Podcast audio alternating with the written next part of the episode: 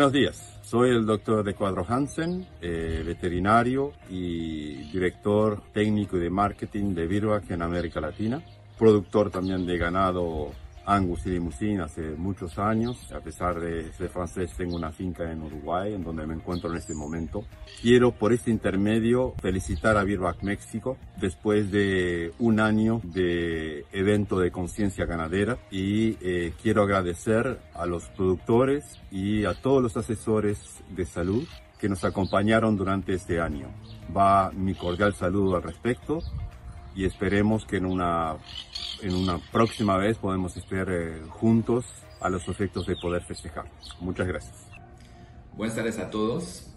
Quisiera agradecer a todos los participantes de Conciencia Ganadera con, por la confianza que han tenido en, en Virbac y quisiera también en particular felicitar al equipo Virbac por la organización de este evento 15, cada 15 días y a todos los ponentes de excelente calidad que nos han apoyado desde un año para que este programa sea un éxito. Muchas gracias a todos y felicidades. Buen día, les mando un saludo de esta lejana tierra en Chile. Soy Andrés Engelbright, director de Birback para Latinoamérica. Quiero mandarle un saludo a Birback México por su cumpleaños, por el primer año de transmisión Conciencia Ganadera. Y quiero aprovechar de agradecer a todos los productores y a los profesionales de la salud que nos han ido acompañando durante estas transmisiones que hemos tenido. Quiero agradecer también a todos los productores y líderes de opinión que nos acompañan permanentemente en nuestras transmisiones e invitarlos a seguir acompañándonos para que así ustedes y Birback México podamos construir el futuro de la salud animal. Muchos saludos desde Chile en este, esta linda lechería, un día no muy lindo, pero muy, muy productiva. Mucha suerte y cariños a todos ustedes. Hola, ¿cómo están? Mi nombre es Francisco Trejo, los saludo desde Tamaulipas y hoy me da mucho gusto felicitar a Conciencia Ganadera un programa excelente de difusión de temas de la ganadería. Están cumpliendo un año, espero que sean muchos más. Les mando un fuerte abrazo, eh, que tengan un excelente día. Hola Birback, Alejandra Yanegui, aprovechando la oportunidad para decirles felicidades por un año de conciencia ganadera. Realmente ha resultado ser una plataforma de vinculación, un extraordinario foro para la exposición en diferentes temáticas en ciencias de la salud y producción animal y sobre todo la vinculación gremial con los productores, con los profesionistas en desarrollo. Gracias por su visión. Esperamos con ansias la siguiente serie. Felicidades. Soy Gina Gutiérrez, ganadera del Estado de Hidalgo y creadora de la página de Facebook La Vida Láctea. Quiero felicitar a todos en Conciencia Ganadera por este primer aniversario. Que vengan muchos años más de experiencia y aprendizaje para todos. Un abrazo y muchas felicidades. Hola, mi nombre es Luis Corona Gochi, jefe del Departamento de Nutrición Animal y Bioquímica de la Facultad de Medicina Veterinaria y Zootecnia de la UNAM. Quiero felicitar al programa Conciencia Ganadera por este primer aniversario de transmisiones. Su labor es muy importante al abordar diferentes tópicos sobre la ganadería en México. Muchas felicidades. Hola amigos de México, mi nombre es Ferney Arango, yo soy médico veterinario de la empresa Vetresa eh, los saludo desde Colombia. Quiero felicitarlos por el programa de conciencia ganadera que está cumpliendo un año. en esas transmisiones enriquecedoras en el campo técnico, creo que tenemos que fortalecerlas y una felicitación especial al doctor Luis Contreras por eh, apoyar y desarrollar este tipo de programas. Un saludo muy especial. ¿Qué tal amigos? Muy buenas tardes. Eh, mi nombre es Gustavo Aguilar, soy gerente de animales de producción de Birbac México y me encuentro hoy en las instalaciones eh, de Birbac acá en la ciudad de Guadalajara, Jalisco, eh, en una noche muy especial. Eh, quiero darles la bienvenida a todos nuestros seguidores, nuestros participantes, porque hoy es una noche muy especial y es hoy se cumple un año de que nuestro programa Conciencia Ganadera salió al aire y creo que ha ido evolucionando y siendo un éxito. Este proyecto nació con, con, la necesidad y con el objetivo de acercarnos más hacia la producción, de poner al servicio del campo mexicano el conocimiento de grandes asesores, médicos veterinarios y un grupo de, expertos que trabaja con nosotros en Birback México. Y hoy eh, ha sido una realidad gracias, gracias a todos ustedes. Eh, no quiero dejar pasar un poco eh, la oportunidad de agradecerle también a toda la gente que ha hecho posible este programa, la gente que está detrás bambalinas, eh, nuestros presentadores, eh, nuestro equipo técnico que hoy les tiene preparado un programa muy interesante sobre bienestar animal, eh, el panel de expertos que hemos tenido a lo largo de un año, que además ha sido constantemente cada 15 días preparar, trabajar codo a codo con ellos y que hoy nos tiene aquí. Pero más, más importante es gracias a ustedes, a ustedes que nos escuchan cada 15 días, que nos preguntan cuál es el siguiente tema, que nos sugieren, eh, que interactúan con nosotros y que mm, nos hacen ver que este programa cada vez está creciendo más. Em, nuevamente, muchísimas gracias, bienvenidos a todos ustedes y es una noche de celebración. Vamos a celebrar este primer cumpleaños de Conciencia Ganadera con el panel de expertos de Birback México, eh, comandados hoy por Luis Armando Contreras, a quien cedo la palabra. Muchas gracias, muchas felicidades y bienvenidos. Disfruten el programa. Muchas gracias, Gustavo. Buenas noches a todos. Muchísimas gracias por la introducción. Cuídate mucho. Aquí nos quedamos en, en la transmisión. Bueno, muchas gracias a todos por estar esta tarde eh, tal cual lo dijo Gustavo, hoy es una noche de celebración en donde tenemos preparados para ustedes muchísimas eh, sorpresas. Vamos a estar platicando algunos temas que son de mucho interés, como es el bienestar animal, que tiene que ver en todas las áreas y en todos los segmentos dentro de la producción eh, ganadera. Y pues bueno, vamos a, empezar. Quiero, quiero hoy que voy a estar acompañado, voy a estar dirigiendo un panel de expertos que todos ustedes conocen, con mucho gusto los presento, eh, comandados por el doctor José Luis Velasco, quien es gerente técnico de animales de producción en Birbac, México. También va a estar el doctor César Ruiz, quien es asesor técnico en ganado de engorda, el doctor Eliseo Velasco, quien es también asesor técnico en ganado de agostadero, y eh, el doctor Diego Esteban, quien es asesor técnico en ganado lechero especializado. Y por un servidor, Luis Armando Contreras, asesor técnico en reproducción bovina. Eh, bueno, antes que nada y antes de, presentar a nuestros compañeros, hoy quiero hacer una, una mención especial porque estamos de manteles largos, dándole también la bienvenida a un nuevo miembro de nuestro, de nuestro equipo técnico. El día de hoy quiero presentar a la, a la médica veterinaria Aileen Nava. Vamos a platicar un poco de ella. Aileen Nava es médica veterinaria, zootecnista egresada de la Facultad de Estudios Superiores Cuautitlán de la Universidad Nacional Autónoma de México.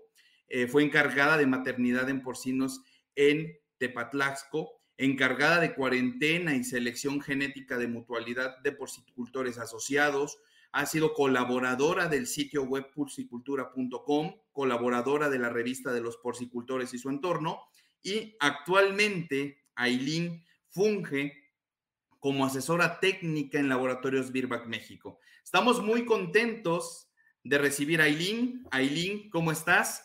Creo que ya era, era justo y necesario tener una, una compañera, una mujer que dignamente representara a los animales de producción en este equipo. Muchísimas gracias, doctor Armando. Me siento muy agradecida por la apertura de Birbac hacia mi desarrollo profesional, al mismo tiempo que estoy muy agradecida por el apoyo que he encontrado en cada uno de mis compañeros asesores técnicos y pues muchísimas gracias.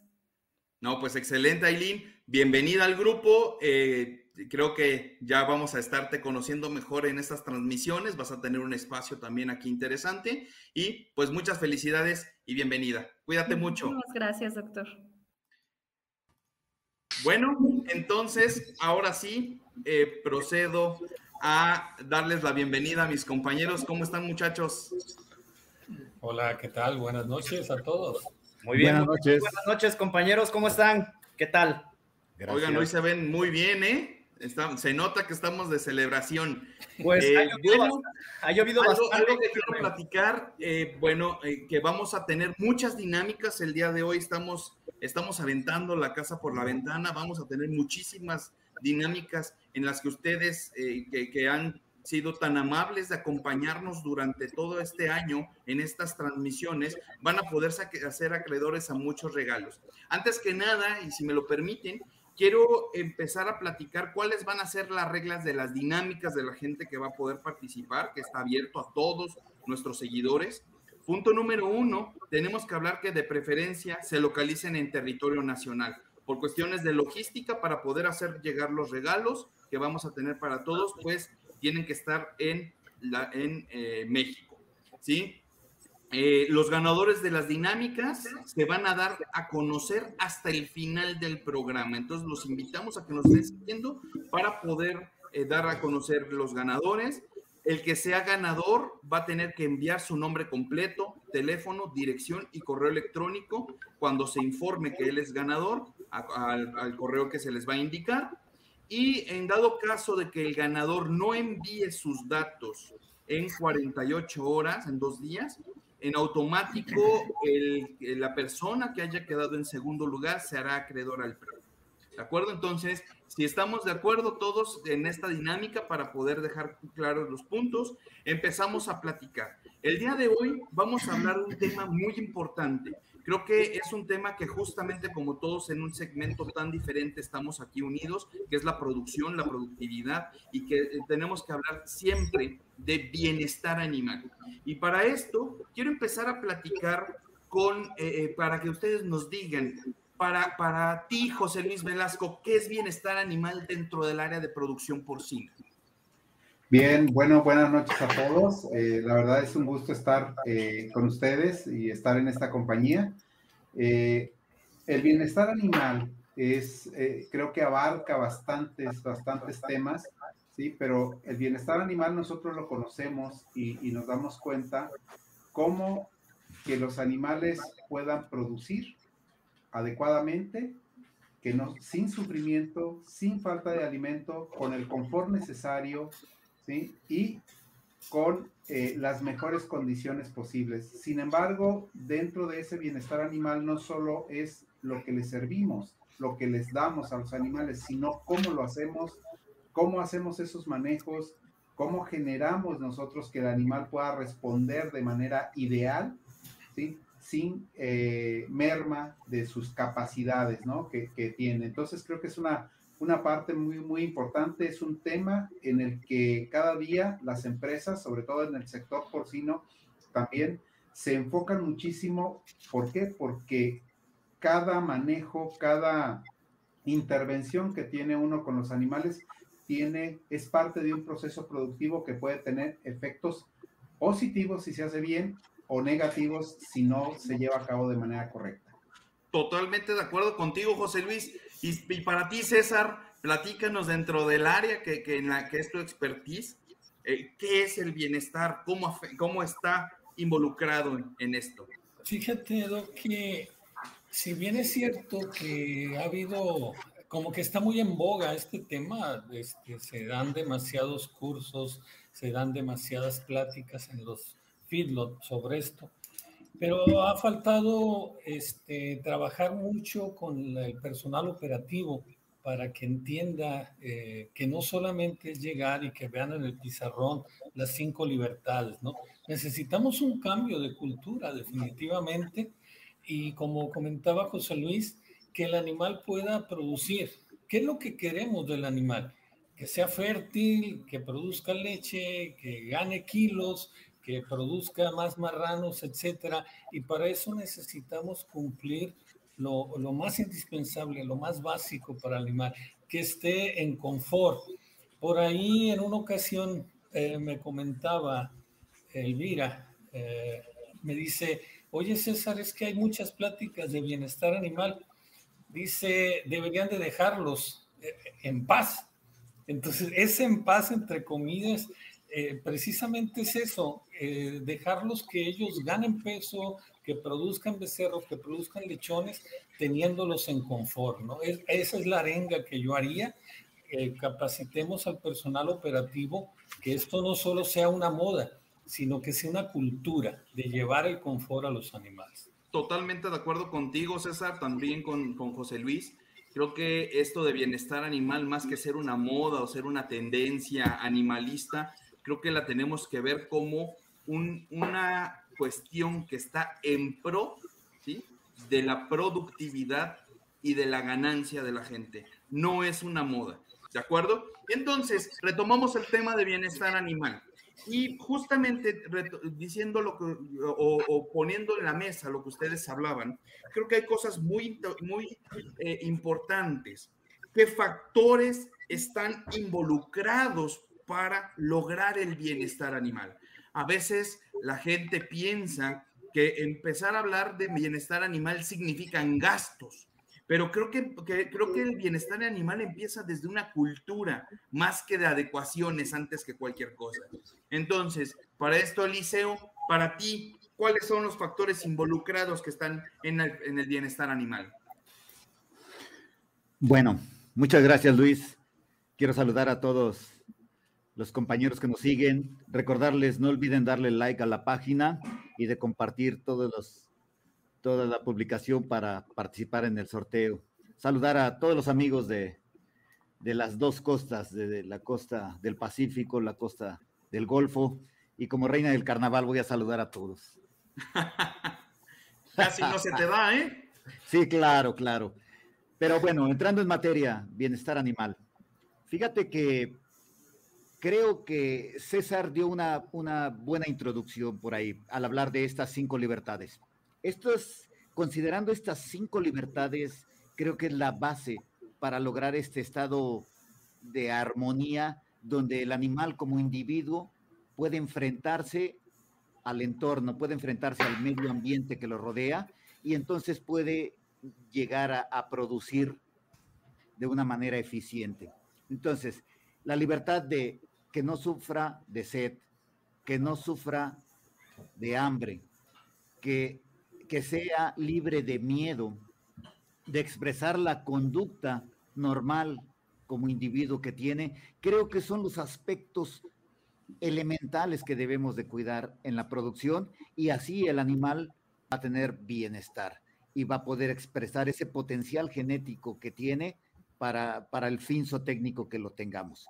Llamémosle como médicos veterinarios a los animales de compañía, a los animales de laboratorio, a los animales de producción pecuaria, a todos los animales, ya que nosotros debemos de estar agradecidos de tener el privilegio, porque realmente lo considero como un privilegio el poder trabajar con estos animalitos y de poder así compartir con ellos este planeta, tener esa oportunidad, lo considero como un privilegio. Entonces, creo que eso implica mucha responsabilidad al tenerlos con estas cinco libertades. Así es, Eliseo. Eh, no, debemos de olvidar esas, esas eh, famosas libertades y que entre más cumplamos esas libertades en los animales, mejor va a ser la productividad en el segmento en el que estemos participando. Por ejemplo, Diego, ¿qué podremos esperar si en vacas lecheras tenemos esas cinco libertades? Bueno, antes que nada agradecer a todos los que están aquí en el auditorio y entrando, otra, como dice el maestro, entrando en materia, eh, fuera de, es muy cierto que las cinco libertades tenemos que tomarlas muy en cuenta si queremos que el animal esté en simbiosis, que el animal se sienta con, ya habíamos dicho, con la libertad de expresar su propio, su instinto, ¿no? Sabemos que, bueno, yo en el lado de ganado lechero especializado, Sabemos que trabajamos con animales que son altamente susceptibles hacia cualquier tipo de, estrés o cualquier este, cuestiones que le alteren su bienestar. Y también, bueno, fuera de como tú nos preguntaste al principio, bueno, nos preguntaste a Liceo y a mí, ¿qué son los factores que involucran esto? Pues los factores biológicos y no biológicos.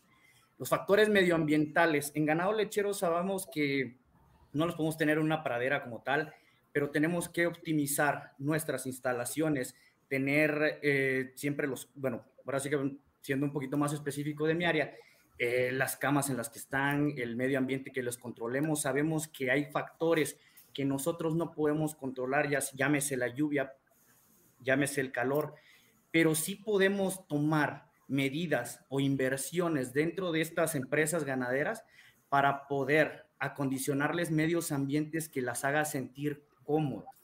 Ahora, si hablamos de los, los factores biológicos, porque eso eran los no biológicos, los biológicos sabemos que son propios del animal. Sabemos que si no tenemos una selección genética correcta, incluso y si hablamos de genética, pues, cuestiones de, patas, problemas de ubre y todo eso, sabemos que también pueden alterar el bienestar de estos animales. Así que todas las inversiones tienen que ir con base, base científica del beneficio de los animales que tengamos.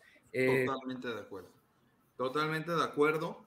Y pues justamente cuando hablamos de inversión, creo que es ahí el tema medular, que es en donde muchas veces el ganadero, el productor tiene miedo de incursionar en buscar el bienestar animal. Eh, por ejemplo, ahí, César, ¿cómo impacta económicamente la falta de bienestar? Ok, eh, Luis Armando. Económicamente nos va a impactar desde el punto en que si no están los animales en confort, eh, ya no se va a poder obtener la producción que de ellos se espera. En alguna ocasión, por ejemplo, te escuché decir que la fertilidad entra por la boca cuando hablabas de nutrición.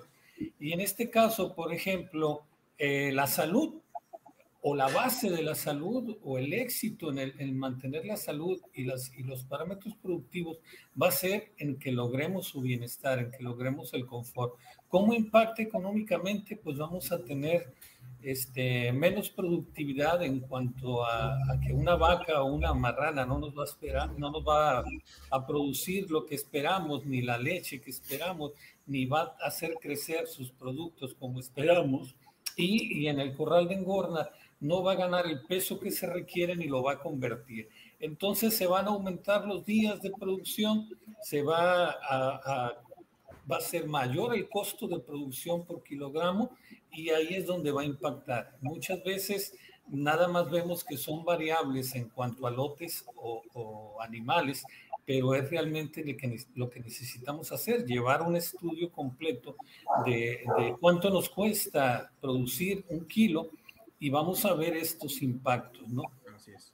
Y por ejemplo ahí, José Luis, algo que es importante, sabiendo que hay un impacto, es eh, cómo, cómo podemos invitar, por no llamarle eh, convencer, a un productor a que apueste por el bienestar. Si, es, si el productor lo primero que te dice es, pues es que yo toda la vida he hecho las cosas así, y pues ahí está, y he, sobrevivido bien durante 50 años. ¿Cómo podemos invitarlo? Yo creo que eh, hay, algo muy importante que el mismo productor conoce, que conoce o conocemos también los médicos veterinarios, que conoce el personal del establo o de la granja, ¿sí? O de la explotación, que es, y ellos mismos lo saben, cuando un animal eh, tiene los recursos nutricionales, de, este, de espacio, ¿sí? de temperatura y todo esto de manera correcta, va a tener una mejor productividad. Entonces yo creo que simplemente lo que tenemos que hacer es hacer los manejos correctos, convencer, como bien menciona, los manejos adecuados, los manejos correctos.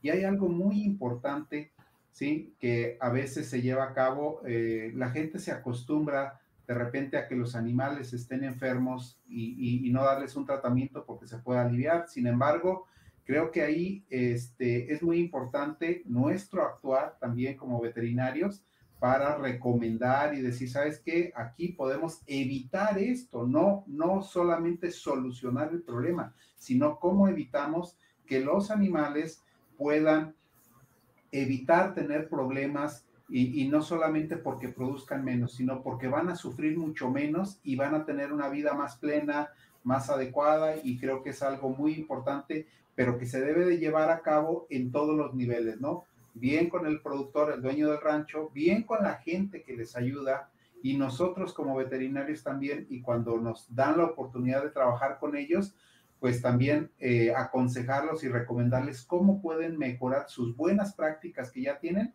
y cómo pueden mejorar también con ello sus eh, parámetros productivos. Creo que hay algo que yo siempre les recomiendo en, las granjas, ¿no? Cualquier inversión, cualquier cambio que ustedes hagan, mídanlo para que vean cuál es el resultado que van a tener. Entonces, es algo que, creo que se puede medir y no necesitamos de, convencer el mismo ganadero, el mismo productor, los mismos médicos y los mismos trabajadores se dan cuenta cuando algo funciona bien. Perfecto, muy interesante. Fíjense que aquí había una pregunta que, muy, muy eh, buena de Reinaldo Torres, si me hacen favor ahí de ponerla, en donde Reinaldo eh, nos pregunta, en su experiencia, en lo que han visto en el campo, ¿qué porcentaje de productores o empresas están enfocadas u orientadas al bienestar animal? Creo que aquí podemos eh, darle la palabra a, César, a Diego, a, bueno, a todos, creo que podemos participar al final, ¿no? La experiencia. Eliseo, por ejemplo, tú donde no es algo tan empresarial, sino una empresa, sino empresas más familiares. ¿Cuál es tu experiencia?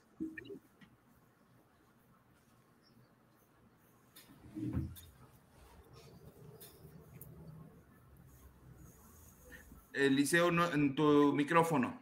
Perdón. Es una pregunta muy interesante a lo cual todos quisiéramos llegar hacia un futuro. Pero la realidad es que poco se, se ve el enfoque hacia el bienestar animal en la ganadería extensiva.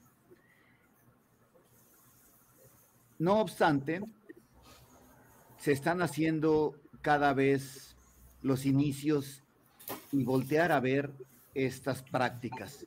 Estas prácticas, eh, empezando por lo elemental, eh, porque creo yo que en este segmento en la ganadería extensiva tenemos la oportunidad de trabajar mucho con este sentido.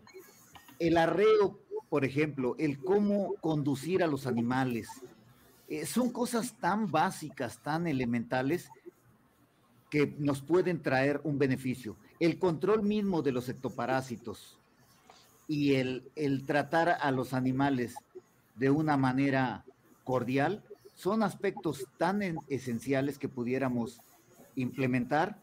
No obstante, al menos en mi segmento, creo que estamos iniciando apenas. Perfecto. Pero bueno, es un inicio, ¿no? Justamente creo que de algo se empieza. Vamos a hablar justamente y, hablando de qué porcentaje de, empresas. No sé, eh, eh, José Luis, por ejemplo, qué porcentaje de empresas ustedes que están muy industrializados en la parte de cerdos has, visto que, llevan una directriz en cuanto a bienestar. Eh, gracias, gracias este, por, esa pregunta a nuestro auditorio. La verdad es que hay una buena cantidad de, este, de, empresas que ya están trabajando en esta base, ¿sí? Y sobre todo también porque hay alguna exigencia por parte de la autoridad, hay empresas que están certificando. Sin embargo, yo creo que eh, lo que bien se hace se puede mejorar aún, ¿no? Entonces, eh, creo que si habláramos de porcentaje, eh, pues yo creo que podríamos hablar de 40, 50% de empresas que ya están trabajando sobre el bienestar animal porque saben perfectamente que hay un, hay un reflejo productivo en hacer bien las cosas, en tratar bien a los animales, en eh, tratamientos profilácticos o metafilácticos, que es algo muy importante para evitar las enfermedades y, por lo tanto el sufrimiento de los animales, que tengan mejor desempeño y todo esto. Entonces, quizás incluso me puedo quedar hasta corto con el porcentaje que estoy mencionando, pero yo creo que hay muchas, muchas empresas pequeñas, medianas y grandes que todavía pueden seguir mejorando en el bienestar de, de, de sus animales y por lo tanto de la productividad, ¿no? En mejorar la productividad. Así es. Diego, en lecherías, que también ya es una parte muy industrializada, que cada vez tiene mucho más exigencias, requerimientos, cuestiones de, calidad, y que tiene que ver mucho con bienestar. ¿Cuál es la experiencia? Mira, pues en realidad en las empresas lecheras ya todo lo llevamos por manejos de parámetros. Aquí sabemos de que, en qué porcentaje nos podemos permitir qué cosas y si nos excedemos de esto, qué estamos haciendo mal y recapitulamos en cada uno de los pasos, incluso el medio ambiente controlado que le tenemos que dar a las vacas si no está funcionando, si los manejos no son los correctos. Eso ya sabemos la cuantificación debido a que las enfermedades, bueno, te comento un dato curioso. Eh, una mastitis que le puede provocar una vaca de manera subclínica puede llegar a generarle una pérdida de 1.2 kilogramos diarios en la pérdida de producción durante toda la lactación de manera subclínica. Eh, esto sin mencionar una presentación clínica. Entonces, eh, esto nos cuantifica cuánto estamos perdiendo por no darle una de las libertades del bienestar animal a los bovinos, que es la salud la prevención a las enfermedades. Por lo tanto, eh, no solo la mastitis, pues en el área de mastitis, pero todo, todo lo, aquello que le llegue a afectar a un animal, claro que va a afectar de manera negativa en su productividad. Ahora, el ganado lechero hoy en día está en un punto de equilibrio crítico. Somos un negocio centavero, así que no nos podemos permitir y esto va muy a las personas que están de acuerdo en el bienestar animal, que necesitamos tener vacas saludables para que sean vacas altamente rentables. Así que, pues ahí es lo que tenemos hoy en día en la ganadería lechera. Así es. Muy, muy de acuerdo. César, de casualidad oh. ustedes, en, en, tu, en tu experiencia como consultor, como encargado, como parte operativa, han hecho una evaluación económica de algún cambio que hayan hecho y cuál fue la repercusión en la unidad de producción? Ok, fíjate, fíjate, Doc, que la mayoría de, del enfoque que se tiene en los corrales de engorda, eh, y lo ves, es sobre morbilidad y mortalidad. A la gente les espanta mucho eh, que se les mueran o que se les enfermen. Y como comentaba hace una de las participaciones el doctor Velasco, que hace la recomendación de que analicen qué movimientos hicieron y qué repercusiones pueden tener en la productividad y en el costo de producción, eso es lo básico. Eh, a veces uno va a las engordas y nos piden checar sanidad, cuando el 80% del costo de producción aproximadamente tiene que ver con la alimentación, la preparación, la distribución, el consumo, y se enfocan más en estar viendo este, la, la parte de morbilidad y mortalidad. Entonces, es difícil, es difícil cuantificar esto. Eh,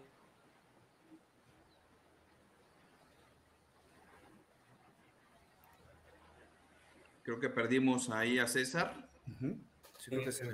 es que es difícil cuantificarlo. César, te, trabaste un poco en la parte de cuantificar, difícil cuantificar. Es difícil cuantificarlo porque eh, inclusive no queda ni en los históricos de ellos cuándo realizaron estos, estos eh, cambios. Y así de manera rápida, la pregunta que estabas haciéndole a mis compañeros, coincido con los datos que tenía el doctor sobre cuántos están trabajando sobre este aspecto. El costo de producción y los precios de venta se han ido reduciendo tanto que han volteado a ver todas las mejoras que se puedan hacer en buenas prácticas de manejo, manuales operativos, para ir mejorando el, el bienestar animal. Si bien es cierto que hay grandes empresas que tienen muchas cabezas, yo creo que hay un 70% de las cabezas que están trabajando el bienestar animal, pero como unidades de producción, coincido con los números del doctor José Luis, no deben de ser arriba de 40% las unidades de producción que están trabajando en esos aspectos. Datos duros, ¿no? O sea, creo que, creo que todavía tenemos un largo camino que recorrer eh, dentro de la idiosincrasia de la producción para poder generar mejores dividendos, ¿no? En los diferentes segmentos, en los diferentes negocios. Y pues bueno, creo que aquí como, como, como asesores, como ganaderos, tenemos una misión muy fuerte. Nosotros, como parte educativa, ¿sí? Como nosotros tenemos que ser educadores de por qué tenemos que apostar por, la, por la, el, bienestar animal, ¿sí? Porque, pues obviamente va a tener un, un impacto siempre. Entonces, bueno, cosas bien interesantes. Em, veo varios, varios eh, comentarios en donde hablan de las cuestiones en los rastros y que el bienestar animal, inclusive hasta el momento del sacrificio, se debe de, considerar y es completamente cierto. Por eso hay normas oficiales mexicanas que están eh, eh, rigiendo el cómo es un sacrificio humanitario y evitarle en todo momento el estrés o el dolor a los animales en cuestión. Entonces, claro que la, que la parte de, de, bienestar viene desde lo más básico, por ejemplo, en el caso mío, desde cómo voy a gestar una vaca para producir un becerro sano, para que tenga una lactancia, para que ese becerro crezca saludable y llegar hasta un feedlot en donde va a ser finalizado para poder llegar a un rastro y nosotros degustar un buen corte. Entonces, al final, en todo va involucrado la palabra bienestar, ¿no? O sea, yo tengo, por ejemplo, un, un ejemplo rápido. En la parte de reproducción, el bienestar es 100% y lo vemos en el momento, ¿eh? Aquí son cosas bien importantes en donde la, la, la parte de bienestar va a tener un impacto positivo o negativo directamente. Les pongo como ejemplo, un protocolo de inseminación artificial a tiempo fijo con ganado golpeado, por ejemplo. Con ganado que cuando lo arrean, lo traen a tubazos, lo traen a reatazos, lo están picando con la chicharra. Los números disminuyen, la fertilidad baja, sí o sí, por la cuestión de estrés. Eh, quiero preguntarles a todos, ¿no? Creo que, creo que hablamos aquí de un, de un punto medular. ¿Cuáles serían los puntos críticos o las mayores áreas de oportunidad que serían viables, ojo, eh, viables, operativa y económicamente en cada uno de sus segmentos. O sea, tips. Hay que empezar desde los tips más básicos en cada uno de los segmentos para lograr bienestar animal. Eliseo, empezamos contigo. Gracias, Luis. Muy interesante y, y fíjate que me gusta la pregunta, porque esto es lo que puedo hacer, lo que está en mis manos, lo que tengo el control, y por eso me agrada, porque podemos estar hablando de muchas inversiones, de muchas cosas, y realmente yo desde mi papel, ya sea veterinario, asesor, eh, productor, operador, voy a tener algo que hacer por el bienestar animal. Y fíjate que creo yo que algo que es crucial en el segmento de ganadería extensiva, en el pastoreo, y para que llegue eh, nuestro producto, se puede decir, a nuestro cliente siguiente, que sería los corrales de engorda o bien este, la reproducción en caso de hembras. Eh, yo creo que es el transporte. Entendiendo transporte, y lo voy a desglosar, ¿por qué? Porque todos transportamos ganado, transportamos animales eh, de un potrero a otro, transportamos animales del potrero hacia el chute de manejo, hacia la prensa, hacia los corrales, transportamos ganado cuando compramos o vendemos animales que van a ir a otro sitio, cuando llevamos ganado eh, que ya está el becerro de destete y que lo vamos a llevar a la engorda. Entonces creo que esta etapa, el transporte, es, eh, es algo muy común y que todos podemos hacer algo para transportar a nuestros animales cuidando el bienestar. Es decir, el arreo. Ya lo decíamos, el arreo lo podemos hacer de manera tranquila, sin gritos, sin chiflidos. Si no tenemos un perro entrenado, realmente lo que nos genera es estrés en, en los animales. Van mordiendo al ganado, van, van lesionándolo, lo van estresando.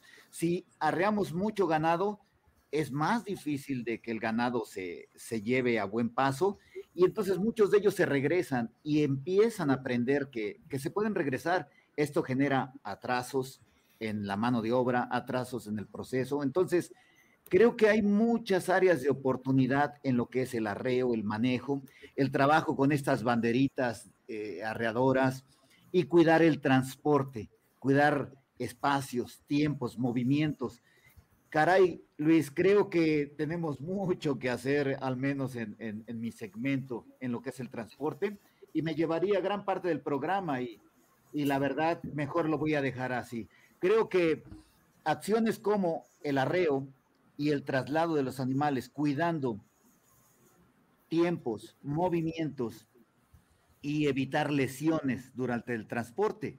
Ahí me enfocaría desde la perspectiva de operador, asesor, transportista o productor. Para empezar, ¿no? Eh, primer eso, tip, primer punto. ¿Y cuánto nos va a costar esto, Eliseo?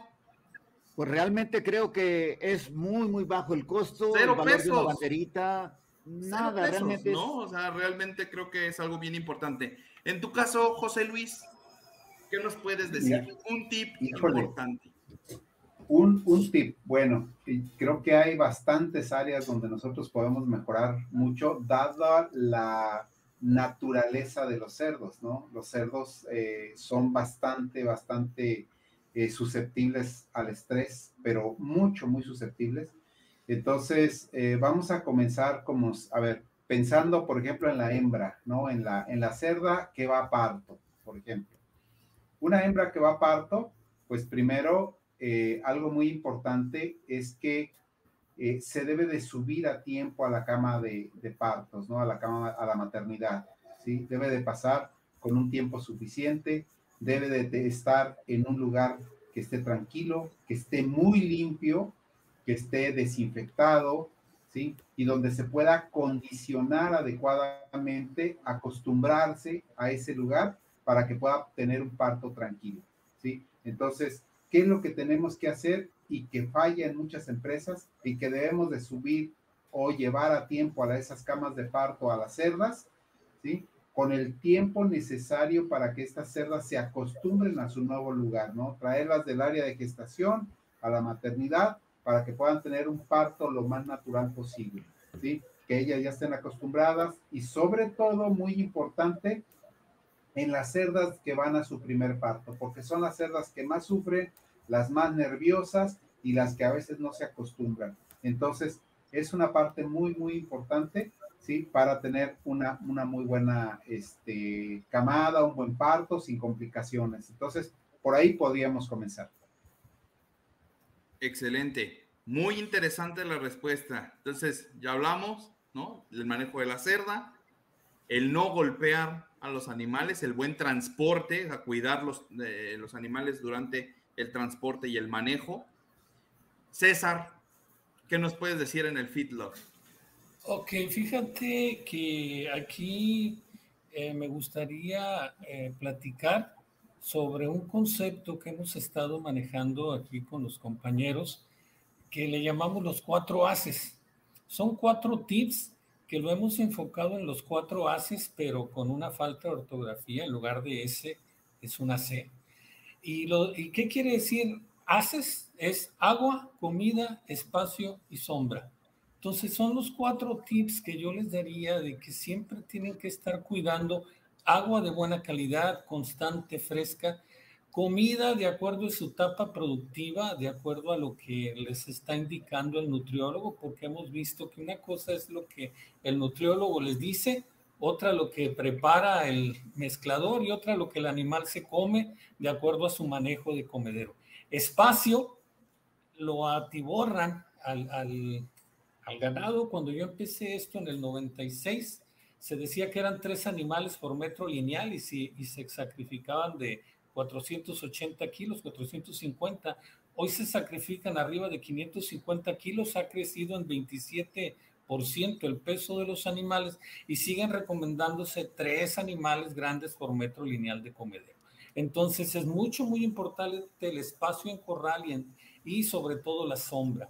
Uno llega a los hacinamientos, uno llega a los, a los corrales y ve que la sombra no es la, la, adecuada o hay inclusive explotaciones que consideran que los animales no requieren sombra. Entonces ahí yo daría ese tip, este, agua, comida, espacio y sombra, los cuatro haces. Perfecto, repítenoslos por favor para que todos los escuchemos y se nos quede bien claro. Ok, agua, comida, espacio y sombra. Es un acróstico. Agua, comida, espacio y sombra. O sea, es Excelente. un acróstico de haces. Okay. Diego, ¿qué onda contigo? Pues si hablamos de un tip general, este, yo diría que capacitar al personal. o sea, que todas las áreas, definitivamente que, que fuera, así lo tengo que decir, trabajar con animales es una cosa muy bella, como decía el doctor Eliseo, pero siempre mantener motivado al personal, mantener esa, esa capacitación, el porqué de las cosas, el por qué no se pueden hacer ciertos manejos y cuáles sí, cuáles no, por qué, tenemos, por qué no hay atajos para llegar a tener buenos, un éxito en la producción bovina. Pero fuera del manejo, creo que esa, hay otra, otro tip crítico que muchos dejamos todavía. Ya los más tecnificados ya tienen esta noción de qué importancia tiene el periodo seco. Siempre que el periodo seco, sabemos que el periodo seco en el ganado lechero es el periodo en el cual no está productiva la vaca, pero en realidad es una etapa tan crítica para asegurarnos la próxima lactación, que las vacas paguen la lactación que viene, porque un correcto secado habla de un éxito en la lactación pasada, pero habla de un, de una, un mayor éxito en la, en la lactación futura. Yo creo que, y esto también para los ganaderos es, creo que enfatizar en manejar de una manera más tranquila, sobre todo que el medio ambiente en las que las envuelva. Lamentablemente, a veces las vacas secas, pues resulta que pues, no la tienen como a las altas productoras, pues se entiende, no están produciendo. Pero si nosotros hacemos esfuerzos dirigidos en darles mejores instalaciones, mejores este, manejos, de alimento de calidad a estas, o sea, con, con las concentraciones específicas para el periodo en el que está, yo creo que ahí podríamos tener un gran éxito porque sería seco, transición, parto y el periodo fresco, los primeros 30 días en lactación que son los críticos al nivel metabólico en estos animales. Entonces, yo haría los esfuerzos tanto del manejo del personal como lo, el, eh, lo, el medio ambiente controlado en el que tengamos esos animales. Ese sería mi tip. Muy bien. Sí, totalmente de acuerdo. Y ahorita voy a comentar algunas cuestiones, si me lo permiten, justamente retomando la parte que acabas de decir, tan importante del periodo seco, hasta en la reproducción, ¿eh? O sea, es uno de los periodos más importantes que va a estar delimitando nuestro éxito en la próxima gestación. Entonces, ¿por qué? Porque es muy común que llegamos a las unidades de producción y las vacas secas es las que tienen más olvidadas, más lastimadas eh, eh, metabólicamente, más eh, sin sombra, ¿no? Como no producen, aparentemente, eh, como experiencia, por ejemplo, es muy común como, que en asesor, como asesor de reproducción en ganado lechero especializado, me hablen para ver problemas, por ejemplo, de metritis puerperales, ¿no? metritis puerperales, o problemas de falta o baja fertilidad en el, en el periodo posparto, dependiendo de cuánto sea el tiempo de espera voluntaria. Eh, cuando, muchas veces nos enfocamos a, bueno, vamos a dar hormonas, hacemos un programa, ¿sí? O están las metritis, están inclusive ya las piometras, y nos enfocamos en tratarlas. Pero creo que aquí lo importante es no llegar a tratar enfermedades o no llegar a tratar problemas, es evitarlo. ¿Y en qué momento nos debemos de fijar cuando estamos cursando por un problema como estos en ganado lechero especializado? Justo lo que acabas de decir, Diego el periodo ¿sí? del seco, ¿sí? las vacas secas. Entonces, en lugar de enfocarnos en el momento en cómo la cargo, cómo la sincronizo, cómo la curo, cómo etcétera, bueno, obviamente la tengo que curar, ya tiene el problema, pero tenemos que hacer un retroceso en la bobina y así como los, los de CSI y todos los investigadores, ir a ver qué está pasando con el, en el momento del secado, revisar cuestiones sanitarias, revisar manejo, revisar nutrición y revisar condición corporal. ¿De acuerdo? Porque también no debemos de olvidar que la parte de la condición corporal, que a veces se tiene la creencia muy errónea de que las de vacas lecheras deben de, de secarse de cuatro, condición corporal de cuatro en una de cinco, o sea, que estén gordas. Eso es lo peor que podemos hacer con nuestro ganado. ¿sí? Tampoco sobre eh, eh, alimentar al ganado es bueno. Y eso también tiene que ver con bienestar. Recordemos que ninguno de los dos lados de la balanza es bueno. Si nos vamos para acá o para acá, todo empieza a perder un, un equilibrio. Entonces, debemos de buscar momentos precisos, ¿sí? cuestiones precisas para no tener ninguna desventaja y ningún problema en un momento dado dentro de un proceso productivo. Entonces, eh, bueno, pues empezamos ya a, a empezar, perdón, empezamos ya a hablar de estrés. Creo que muchas cuestiones del bienestar se traducen en estrés. José Luis, ¿qué es el estrés?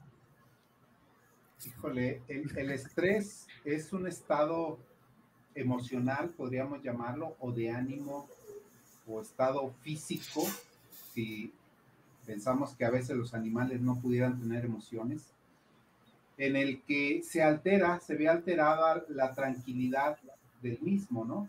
Se ve alterada la tranquilidad del mismo. ¿Por qué? Porque lo movimos despacio, porque lo quitamos este, lo, cambiamos de lugar porque le estamos haciendo un manejo, porque estamos gritando, por cualquier situación, eso genera estrés en los animales y esto genera pues una liberación de diferentes eh, mediadores químicos que generan una producción adicional de cortisol y eso afecta demasiado eh, tanto el metabolismo del animal como su respiración, como su flujo sanguíneo, como todo esto. Entonces, son situaciones muy importantes que debemos de considerar eh, cuando generamos estrés en los animales. Y, bueno, ahora sí que hay un momento clave también donde se genera estrés, pero que es eh, que todo el tiempo pasa, cuando generalmente hacemos el destete de los lechones.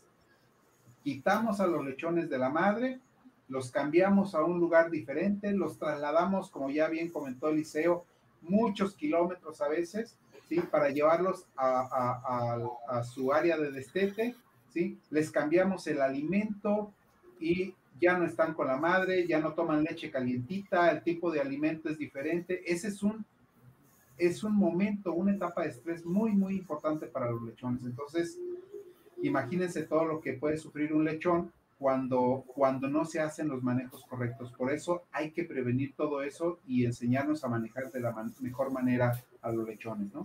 Totalmente de acuerdo. Y aquí algo que mencionaste, eh, estrés igual a cortisol, ¿no? O sea, estrés igual a cortisol. Eliseo, cuando alguien nos pregunta qué es el cortisol y por qué me debo de preocupar si hay cortisol en exceso, ¿qué me interesa? El animal ahí está. Ni lo conozco. Ni lo conozco, no he visto el cortisol en mi vida. ¿Por qué le debo de tener miedo? ¿Quién es ese señor que, que se mete en mi rancho, no? Sí. Eh, eh, la famosa, para muchas personas no tan famosa, hormona del, del estrés, ya que esta hormona eh, se manifiesta cuando los animales tienen una condición de desequilibrio. Ya lo comentaba el doctor José Luis. Ese desequilibrio, cuando se torna patológico, ya cuando las constantes fisiológicas, cuando el animal ya, ya se sobrepasaron los mecanismos de lograr la homeostasis, es cuando ya, ya estamos viendo un estrés patológico. Muy seguramente todos nos estresamos, los animales, nosotros en esta misma presentación al inicio tenemos cierto grado de estrés que, que saca lo mejor. De la panza, ¿no? Claro, eh, sientes las maripositas y te pones colorado, o sea, todo esto es parte. Sudas frío. Eh, de lo que se puede manejar. Cuando esto ya se torna patológico, cuando ya nuestros mecanismos de defensa no lo logran restablecer a los niveles aceptables, es cuando ya la homeostasis se ve alterada. Y entonces es cuando bajan las defensas inmunes, es cuando estamos propensos a más enfermedades, es cuando vienen los problemas. Entonces, ¿por qué el cortisol? Porque es una de tantas otras hormonas y enzimas que se generan como mecanismos de defensa, como mecanismos reguladores compensatorios en el animal. Un mecanismo fisiológico para restablecer este equilibrio, esta homeostasis, está regulado por el cortisol. Entonces, todas las enzimas y hormonas que están involucradas, no solo cortisol, pudiéramos hablar de, de la eh, super oxidasas, de las, bueno, ni me acuerdo de cuántas, cuántas todas oxidasas existen. y no me voy a meter en esos problemas porque no, este, no creo que sea el caso en este foro. Pero realmente el controlar los mecanismos que están generando estos efectos estresores es nuestra tarea. Así es. Es correcto. Y ahí fíjate que hablando de esas oxidasas que mencionabas, es eh, muy común, por ejemplo, encontrar bovinos lecheros, ya sea del doble propósito o el lechero especializado. Obviamente el doble propósito sabemos que se encuentra en zonas complejas en cuanto a humedad y calor, ¿no? En cuanto a temperatura. Y, y a veces las arrean, las mueven y la gente solamente ve una vaca jadeando, ¿no? Solamente ve una vaca que está jadeando y, la gente muchas veces no ponemos atención en esas cuestiones. Porque pues sí, simplemente pues, tiene calor, corrió, se asoleó y está jadeando. Pero si viéramos el impacto tan grande cuando hablamos en procesos metabólicos que está involucrado con esa vaca jadeando, está de terror. ¿Por qué? Porque esa vaca ¿sí? Está entrando en un estrés, más que estrés de que si se siente triste o, inseguro o lo que sea, empieza con una cuestión de estrés oxidativo. Y cuando hablamos del famoso estrés oxidativo, hoy que está tan de moda, que está la gente tomando estas cuestiones antioxidantes, ¿qué es un antioxidante? ¿Sí? Es, son factores, son hormonas o son uh, minerales que estimulan, ¿sí? la cuestión de disminuir la acción de un radical libre. Y un radical libre, los oímos mucho, ¿qué impacto tienen? Pues simplemente el radical libre tiene un impacto sobre la membrana de todas las células, que vamos a ponerlo así simple, las hace estallar, las hace que se rompan, que dejen de funcionar. Y esto va a tener un impacto en reproducción, en mortalidades embrionarias, en baja de, conversión alimenticia con César, en disminución de la producción láctea con Diego, en falla en el crecimiento con los becerros, en mortalidad en lechones, ¿sí? O baja en, en la ganancia de peso o conversión alimenticia en los lechones. Entonces, el estrés realmente tiene un impacto mucho más allá de si los vemos tristes o los vemos felices. Eso no es estrés. Estrés es todo lo que se genera dentro del organismo del animal que no permite expresar su mayor potencial genético productivo. César, ¿qué es el estrés en el, en el feedlot? Fíjate, Doc, que pues nos dejó una muy buena definición el doctor José Luis Velasco este, y yo quisiera que pensasen todos nuestros invitados cuando vamos poniendo fichas de dominó, cuando jugamos a irlas acomodando así en fila, eh, estos factores estresantes para que cuando llega este becerro, este torete nuevo al, al feedlot, hemos ido colocando fichitas cada factor de estrés que fue la separación, este factor de tensión, esta, esta angustia que siente el animal desde que lo separan de su grupo, que deja de ver a su grupo con el que se desarrolló, con el que se crió, donde ya tenía un lugar en ese, en ese grupo este, social, que lo mandamos a, a un centro de acondicionamiento, que espero que sea centro de acondicionamiento, con otros animales desconocidos, otros olores, lo embarcamos, lo transportamos. Entonces imagínense cómo estos, estas situaciones de tensión, estas situaciones que le van a afectar todo su metabolismo, eh, se van acumulando. ¿Y por qué se enferman? Porque hagan de cuenta que empujan ese, ese acomodo de fichas. Cada fichita, como les digo, es un factor de estrés y por eso los animales se enferman, ¿no? Eso es lo que, lo que yo les pediría. Trabajemos mucho, coincido con lo que comentaba Diego, con lo que me comentaba Eliseo y el doctor José Luis, de que trabajemos en la evitabilidad de estar generando factores estresantes, factores de tensión, factores que pongan en riesgo la salud de estos animales. Entre más quiten estas fichas de dominó, vamos a pensar en el que vamos a tener éxito en la recepción del corral de engorda. Entonces, no nos estamos queriendo ir completamente a tratamientos, sino a evitarlos, como comentabas, Luis Armando. Totalmente de acuerdo. Diego, ¿qué significa el estrés en el ganado lechero? No, bueno, con la lluvia de ideas que tuvieron aquí los, los maestros, mis maestros, eh, es cierto que las cuestiones de cómo tratamos a los animales va a generar ciertas hormonas, como las adrenérgicas, hormonas de estrés, pero como en ganado lechero, a veces si tenemos bien esa parte de los manejos, si tenemos gente que está educada, que sabe la sensibilidad a la que están expuestas estas vacas, eh, nosotros nos guiamos más por las cuestiones de estrés oxidativos ocasionadas por un estrés metabólico. ¿Por qué un estrés metabólico? Porque llega un punto en la vaca lechera que es totalmente normal, en la cual las exigencias que necesita o los requerimientos nutricionales se ven, se ven superados por la alta demanda, que, o sea, no los recibe porque no los puede recibir de una manera de golpes, tiene que ser paulatino. Creo que este es una de las partes o una de las etapas, sobre todo, una de las etapas del ganado lechero que es crucial en la cual naturalmente se estresa. O sea, nosotros no llamamos a la vaca la productora de leche, la llamamos la atleta metabólica por la altos requerimientos del calostro al momento del, cuando inicia la transición, al momento del parto y en el periodo fresco en el cual la vaca, por el nivel de producción que tiene, estuvo sosteniendo los últimos dos meses de gestación del becerro, que también demandan sus propios nutrientes.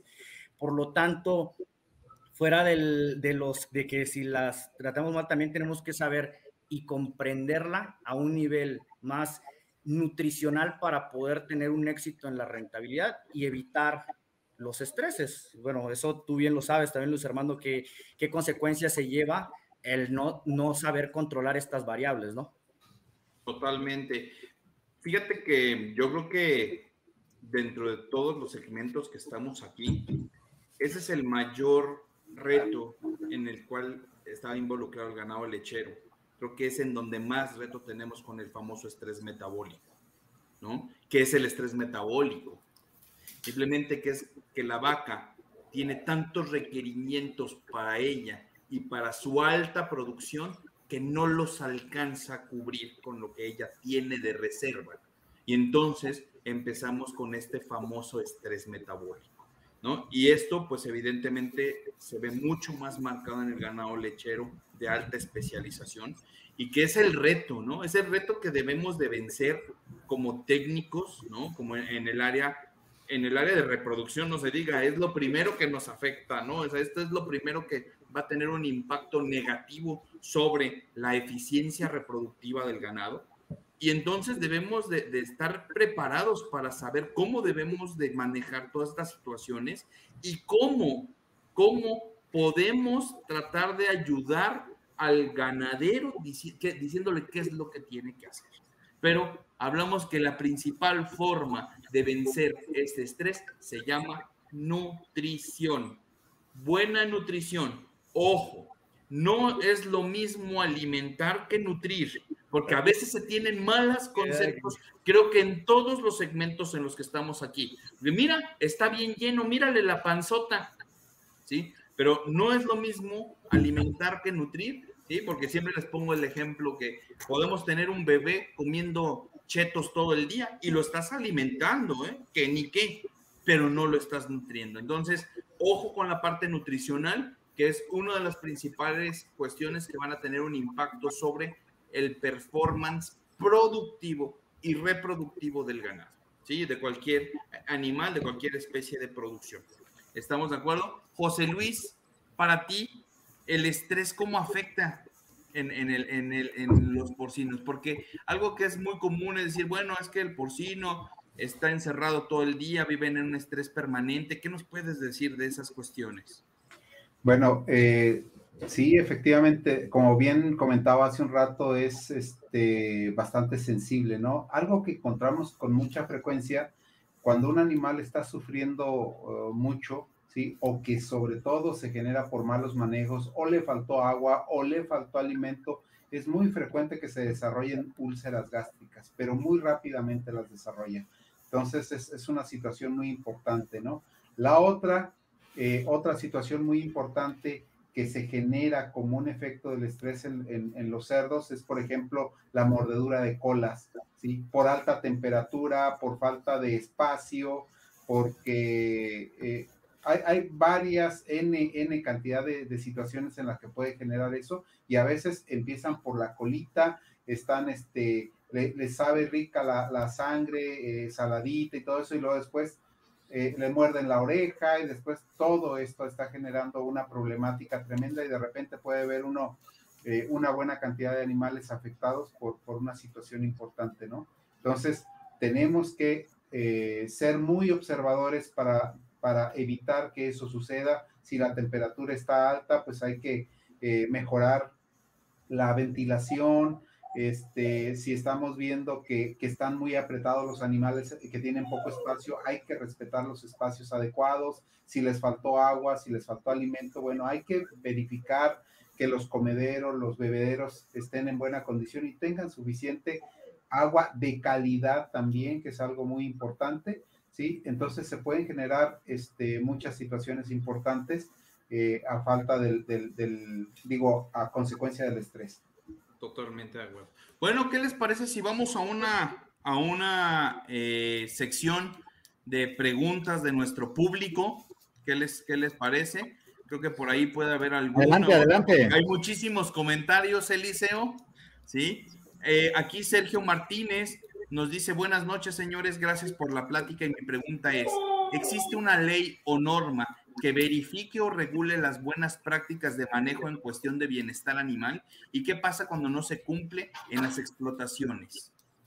Bueno, a ver, eh, alguien, eh, en este caso, eh, no sé. Si me dejan este, contestar. Sí, claro.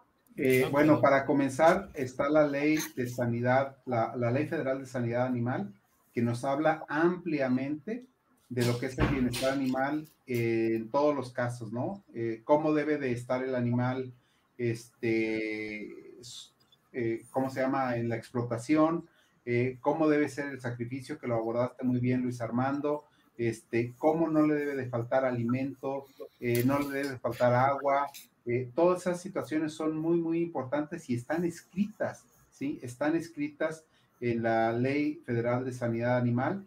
Eh, y, bueno, creo que es algo que nos gobierna a todos y que deberíamos de llevar a cabo, ¿no? Incluso si hay sanciones cuando no se cumple eso, si la autoridad te llega a, este, a verificar que, no se está cumpliendo con, con el bienestar de los animales. Totalmente. Eh, eh, César, ¿ibas a decir algo? No, no, no, adelante. Este, un saludo ahí al doctor. Es muy cierto, y en lo de que si se, si se va a tener una penalización o algo así, José Luis, por ejemplo, pues yo lo único que podría decir es que tratemos de consumir en lo, más, en lo mayor posible carne tipo inspección federal, ¿no? ¿Por qué? Porque tipo carne de animales que fueron faenados en un centro tipo inspección federal, sabemos que tiene toda una verificación de la parte de bienestar animal dentro del sacrificio. Entonces, eh, pues tratemos de, generar el consumo de animales que fueron bien tratados hasta la parte final de, su, faena, en el momento del faenado. Eh, desgraciadamente hay muchos lugares clandestinos en donde no manejan ese tipo de, premisas y pues eso no podemos controlarlo. Eliseo. Sí, mira, eh, yo creo que José Luis tiene mucha razón. Eh, la ley federal de sanidad animal, que es la principal, es clara. Que no se aplique la ley en este país eh, es otra cuestión, pero la ley incluso tiene sus, sus, lineamientos y sus sanciones. Ahí mismo en la ley se, se describen las sanciones. Y existen normas oficiales mexicanas para el trato humanitario en el sacrificio, para el traslado de los animales, el transporte que debe de hacerse. Es decir, eh, la Ley Federal de Sanidad Animal faculta estas normas y estas son las que están regulando. Incluso las mismas instalaciones deben de cumplir con ciertos requerimientos y en todas ellas se tiene la atención del bienestar animal. Las estaciones cuarentenarias, los rastros, los descansos de ganado, incluso las plazas donde se, se, vende ganado, todas ellas están reguladas por normas oficiales mexicanas. Eh, entonces, aquí sería cuestión de investigar en particular cuál de ellas aplica y en todas tiene sus sanciones que yo exhorto a cuidarlas porque en cualquier momento podemos caer en una, en una de ellas. Eh, bueno, vamos a, a, poner otra pregunta de nuestro público. Los invito a que si tienen alguna pregunta, nos hagan favor de compartirla aquí en, el, en, el, en la sección de comentarios, ya sea tanto en Facebook como en YouTube, para poder eh, darle lectura y poder compartirla con todos los, con todos los eh, eh, espectadores. ¿De acuerdo? Entonces, bueno, a ver la otra pregunta que tengamos. Excelente. Alondra Serna Bautista pone, ¿cuánto sería el tiempo ideal para movilizar a las cerdas de gestación a maternidad? José Luis. Sí, sí, sí, es una pregunta por demás importante. Muchas gracias a Alondra Serna eh, por, por esa pregunta. Eh, lo ideal, ideal sería que al menos eh, esa cerda se pudiera llevar a la maternidad siete días antes de la fecha programada de parto. Sí, entonces eso sería lo ideal. Ojalá que se pudiera este, llevar a cabo y como ya bien lo mencionamos, debe llegar a una maternidad que está limpia, que está desinfectada. La cerda debe llegar bañada, desinfectada también, desparasitada, ¿sí? Y para que tenga el tiempo suficiente de acostumbrarse a su nuevo hábitat, a su nuevo edificio, eh, que es la, la cama de maternidad o el paridero, ¿sí? Y este, pueda eh, tener un parto mucho más sencillo. Excelente, muy bien. Esperemos que Alondra eh, eh, ya más o menos se haya quedado conforme con esa excelente respuesta. No sé si haya otra, alguna otra pregunta ahí. justamente aquí está Martín Vara, Marín Vara Daniel, perdón, pone buenas noches. ¿El uso de un arreador ya está prohibido para su uso en bovinos? Eso para los, para los de eh, abajo. para feedlot y para pastoreo. Para los de abajo. Aquí no ni existe eso. Ok, este, mire, hace, hace tal vez unos cinco o seis años eh, venía en esta ley que no se usaba. Eh, se ha modificado en la ley que comentaba el doctor, la ley de sanidad animal, que no se usaran los arreadores. Eh, ya ha sido modificada hace unos tres años y que dice que hay que usarla lo menos posible. ¿Por qué? Porque este, de repente tenemos animales que se traen ya pesados a los corrales de engorda de pesando arriba de los 300 kilos, que han tenido muy poco manejo, que han tenido muy poco contacto con, con los humanos. Entonces es mucho, muy difícil que entren a, a, la conducta de, de, los arreos, del corral, etcétera. Entonces la, modificaron y dice este, el uso de los arredores lo menos posible. Pero resulta que todo cabe en un lo menos posible sabiéndolo acomodar, pues entonces inclusive uno los ve que si los animales van avanzando les, les ponen el, el piquetazo, ¿no? Entonces creo que debemos de seguir eh, impulsando el menor uso de, de, estos arreadores porque de todos modos los usan, pues entonces si les damos a puerta abierta, como uno lo ve en algunas engordas, es forma parte del equipo diario de, trabajo, ¿no? Entonces no es para un animal que se puso reacio, etcétera. Yo les diría también, va de la mano en el análisis de cómo están las instalaciones construidas, este, si son prácticas, si se tiene que hacer alguna modificación. Muy bien. Eliseo, eh, creo que la respuesta ya la dio el doctor César. Una cosa es lo que está escrito, una cosa es lo que, lo que debe de pasar o lo ideal, y otra cosa lo que sucede en la vida real. Si bien es cierto que en, en algunas ocasiones necesitamos estos instrumentos, es cierto porque llega el momento en que los necesitamos, son animales muy grandes, tienen mucha fuerza, muchas veces es muy difícil moverlos, y es realmente difícil eh, hacerlo sin, sin el uso de ellos.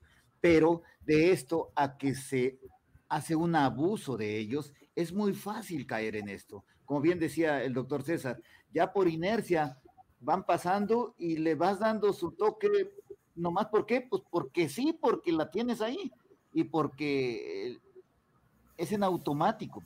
Entonces, creo que debe de restringirse y trabajar mucho en la concientización, en la capacitación del personal, de los operadores, de los conductores de camión, de, la mayor cantidad posible de personas sobre lo que es bienestar animal y el impacto que genera este artefacto en el daño de las piezas, eh, la carne, y en el miedo que va a generar sobre ese animal para que no vuelva a entrar a ese chut, o incluso empatearnos y generarnos una lesión.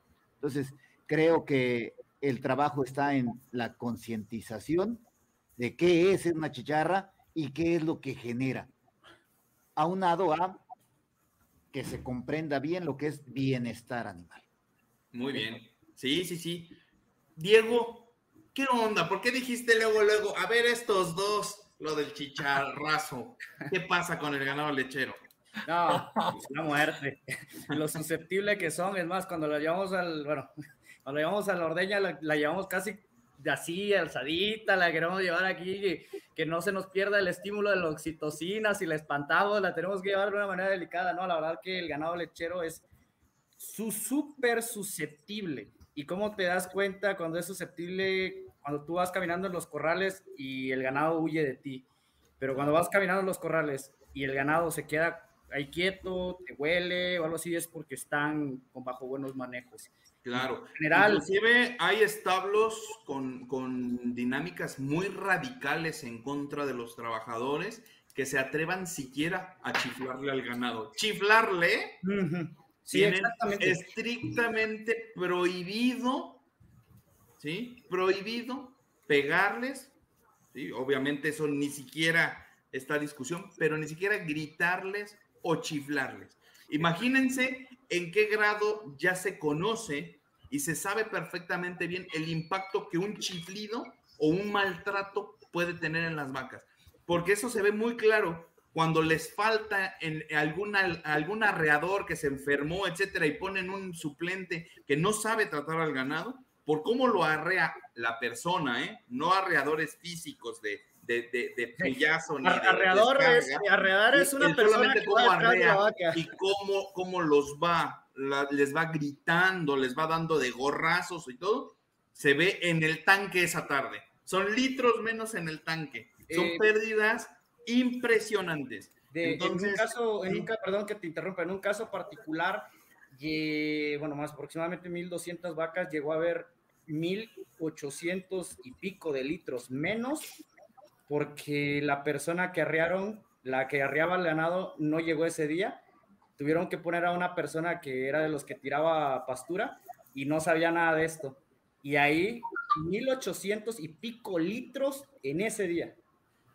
Claro, imagínense la pérdida.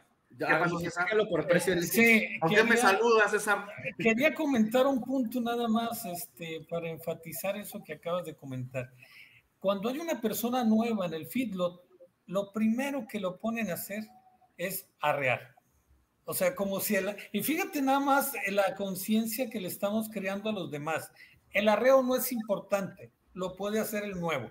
O sea, el, al que ves arreando es el nuevo y nadie le enseñó a arrear, cómo, cuándo, dónde, por qué. Entonces, esa es la cultura que tenemos en el feedlot. Cualquiera arrea. Entonces, desde ahí ya estamos en un error. Gracias. Totalmente de acuerdo. Bien, pues entonces vamos ya entrando en la última sección, ya en la, ya la parte final de este excelente programa. Realmente me lo he pasado muy bien con todos ustedes. Y este, quiero, a ver si creo que por ahí hay alguna pregunta, ¿sí? Para, para poder... Miren, Vine Toledo pone, ¿cómo promover el bienestar animal en México? Tanto en pequeños, medianos y grandes productores. Creo que este es algo que nos debemos de preguntar todos como asesores, como médicos, ¿sí? como ingenieros que estemos al frente de, algo de productividad. A ver, por ejemplo, ahí, José Luis, yo creo que se las voy a dividir la pregunta. ¿Qué les parece? José Luis nos va a dar su versión en la parte de cerdos. En la parte de eh, eh, grandes productores vamos a hablar con, con el doctor Ruiz, que él trabaja con puros magnates de grandes cabezas de ganado. Después vamos a hablar con medianos, puede ser con Diego, y en el caso de pequeños productores, con en el caso de Eliseo. Adelante, José Luis. Bien, bueno, yo creo que algo muy importante eh, para promover el bienestar animal, eh, como bien decías, es uno, bien lo, mencionó muy bien Diego, es eh, capacitar al personal. ¿sí? Uno, es, es, una situación muy, muy importante.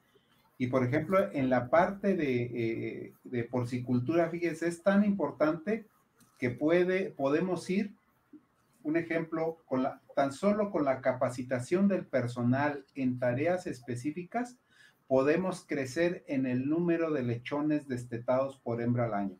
Así de sencillo puede ser.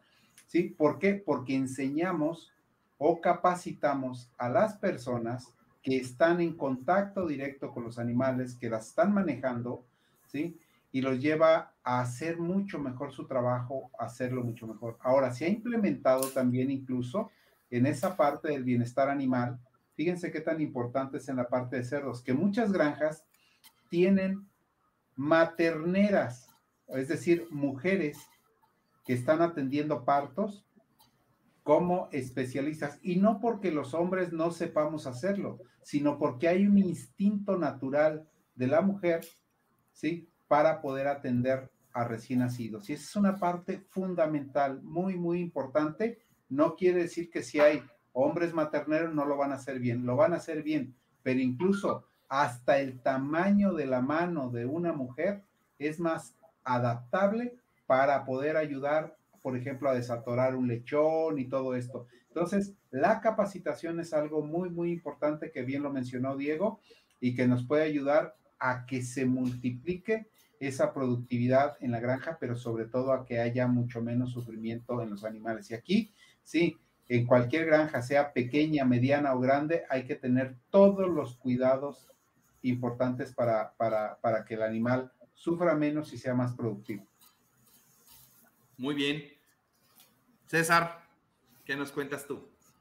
Bueno, eh, fíjate que en las grandes engordas también coincido con lo que había comentado Diego y ahora el doctor José Luis.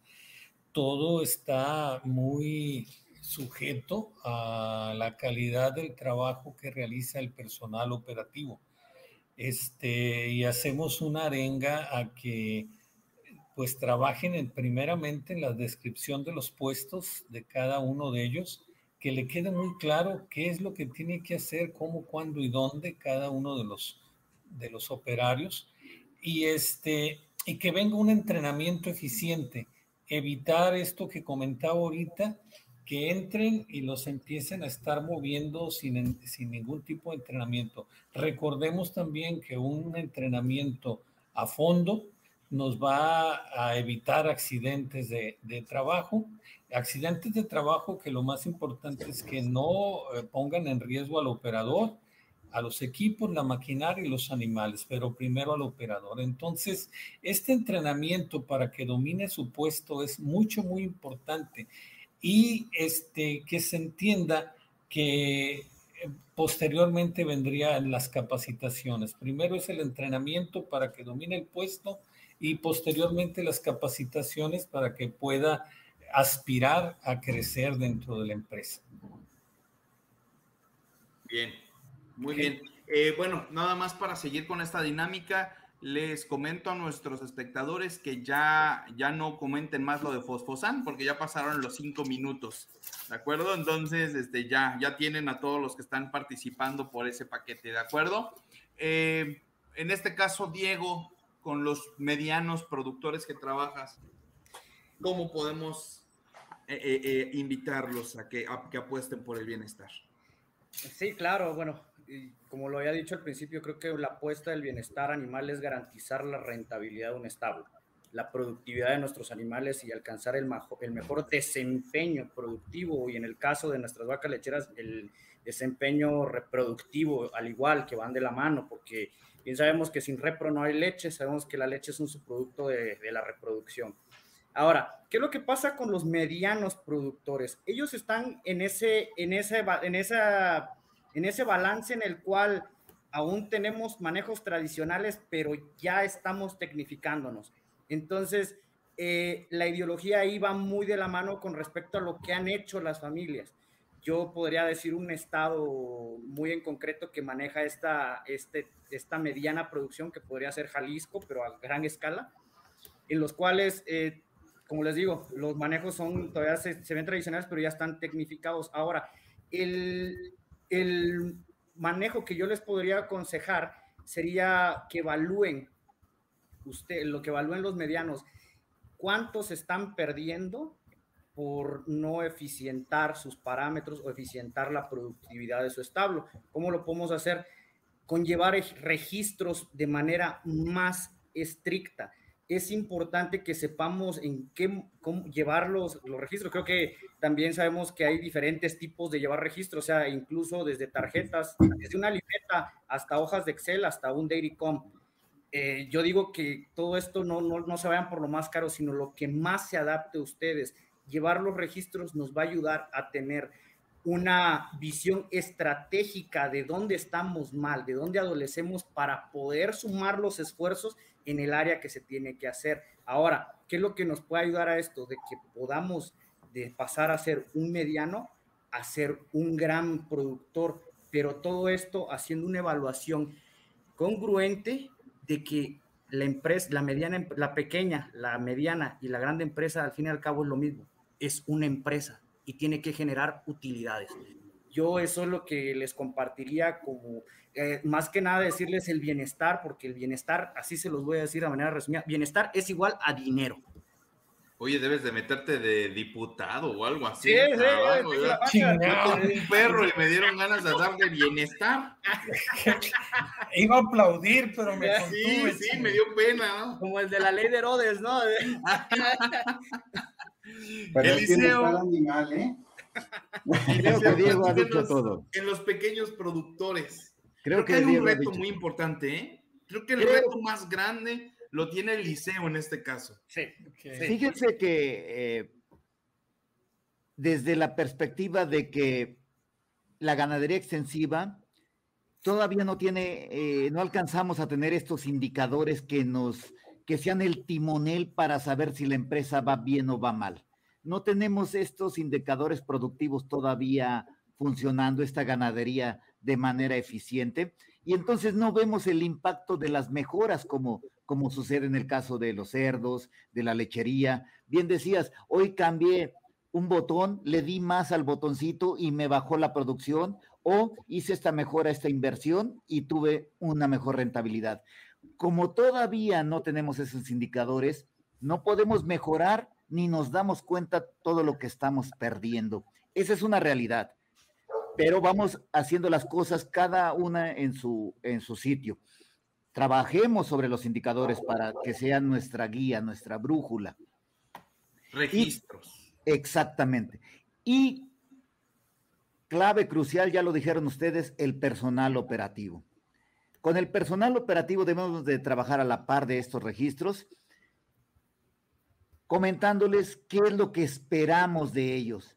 Ellos pueden ser malos productores o ellos, perdón, malos trabajadores, operadores, pero si nosotros no les decimos qué esperamos de él, una persona que le encanta chiflar, si yo no le digo que no debe de chiflar en el, eh, en el establo, pues él ni siquiera piensa que es incorrecto. Entonces, debo de decirle qué espero de él y posteriormente darle un reconocimiento cuando hace esa conducta, es decir, reforzar las conductas que nosotros queremos que sucedan en nuestra explotación.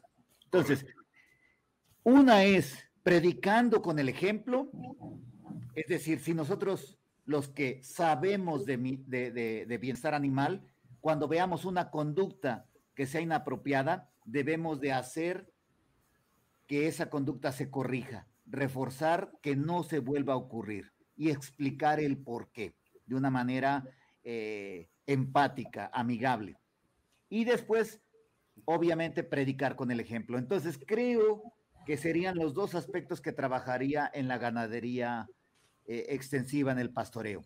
Trabajar con los indicadores y con el personal. Totalmente de acuerdo, ¿no? De acuerdo con, todos ustedes, con esta parte eh, tan importante. Yo ya nada más resumiría lo de no basta con decir qué hacer, sino por qué se hacen las cosas. Cuando la gente entiende el por qué, las cosas salen mejor. ¿no? Entonces, creo que eso es importante. Si me permites, me gustaría seguir saturando la plataforma con comentarios.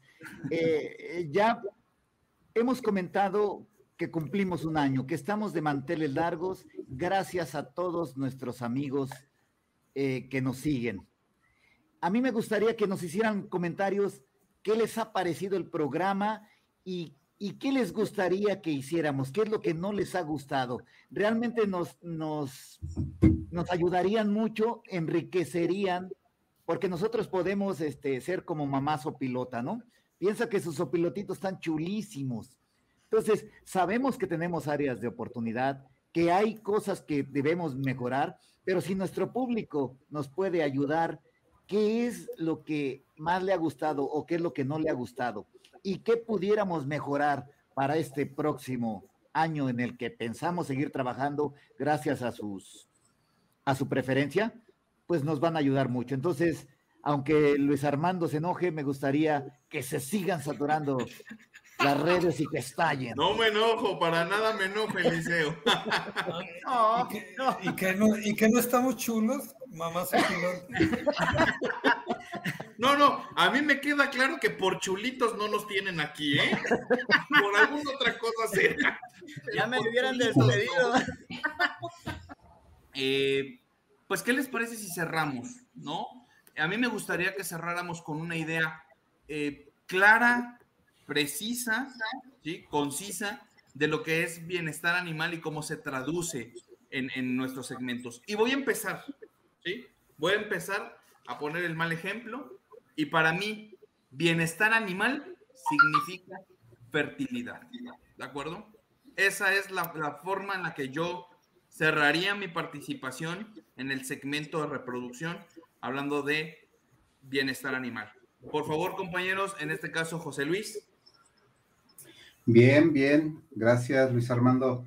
Eh, para mí, bienestar animal, creo que es buen trato, disciplina y productividad. Perfectísimo. César. Bueno, eh, vamos a traducir el bienestar animal en el feedlot como estabilidad y permanencia en el negocio. Muy interesante, ¿eh? Ahorita que tantas empresas agropecuarias desgraciadamente están eh, desapareciendo por falta de productividad, por eficiencia. Entonces, creo que nos deja muy claro. Eliseo. Bueno, yo voy a cerrar con una frase de Jeremy Bentham. Desde 1780 decía que la cuestión no es si los animales pueden razonar, ni tampoco si pueden hablar, sino la pregunta, ¿pueden sufrir? Y eso es con lo que yo cierro. Hombre, qué sereno, hasta me asustas. Bien, no, yo estuve en esa la tomaste muy en serio, filosófico. Me gustó, me gustó. El diputado es otro. yo estuve en esa conferencia, ¿eh? ¿Cómo cierras? Sí. Bienestar se traduce en más litros de leche. Y ya sabemos cómo está el negocio lechero. Yo abro el foro nada más para decirle que a los productores lecheros sabemos por la situación que pasan, lo que ha sido las variables, que los costos han sido tan variables estos, estos últimos dos años, así que tenemos que ser más eficientes y bienestar se traduce en más litros y más litros saben que es dinero. Ok. Les agradezco mucho esta participación, cerraron muy interesante. Muchas gracias por este primer año y no se olviden de estar con nosotros cada dos semanas en Conciencia Ganadera. Un abrazo, muchas gracias. Saludos Felicidades. Adiós, adiós. Gracias. Muchas gracias a todos.